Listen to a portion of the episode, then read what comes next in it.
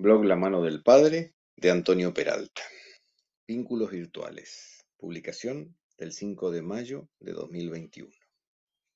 En este tiempo de pandemia, el ser comunitario cobra un nuevo sentido, ya que nuestra vida comunitaria tuvo que ir adaptándose, asumiendo la virtualidad como algo necesario, que permite, de alguna manera, dar continuidad a nuestros vínculos, buscando la mejor forma de hacerlo.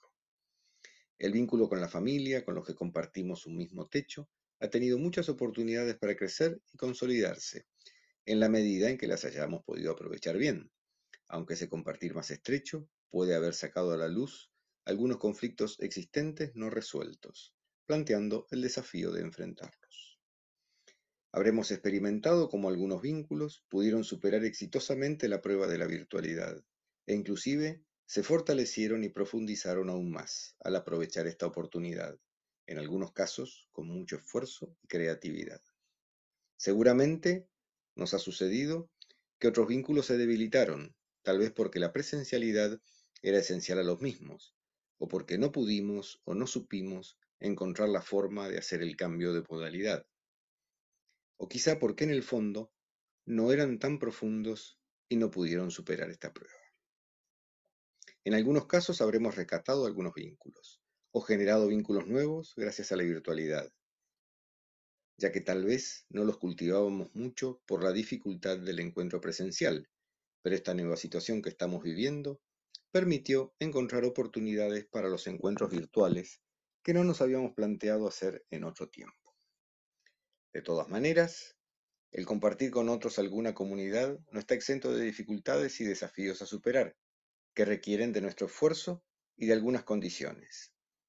Y las comunidades virtuales tienen sus propias dificultades y desafíos asociados a la virtualidad. Durante un buen tiempo continuaremos vinculándonos mayoritariamente en comunidades virtuales. Una vez superado lo más crítico de la pandemia, la presencialidad será mayor, pero continuaremos en el tiempo con algunas comunidades virtuales, probablemente las que se han generado aprovechando la virtualidad.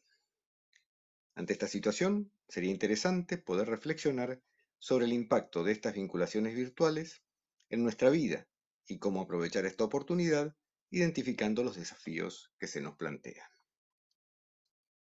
Para reflexionar, ¿cómo ha sido mi experiencia en las vinculaciones virtuales? ¿Ha permitido mantener los vínculos presenciales? ¿Se han generado nuevas vinculaciones? ¿He podido conformar alguna comunidad virtual? ¿Qué aspectos han sido determinantes en las vinculaciones virtuales? ¿Cuáles han favorecido las mismas?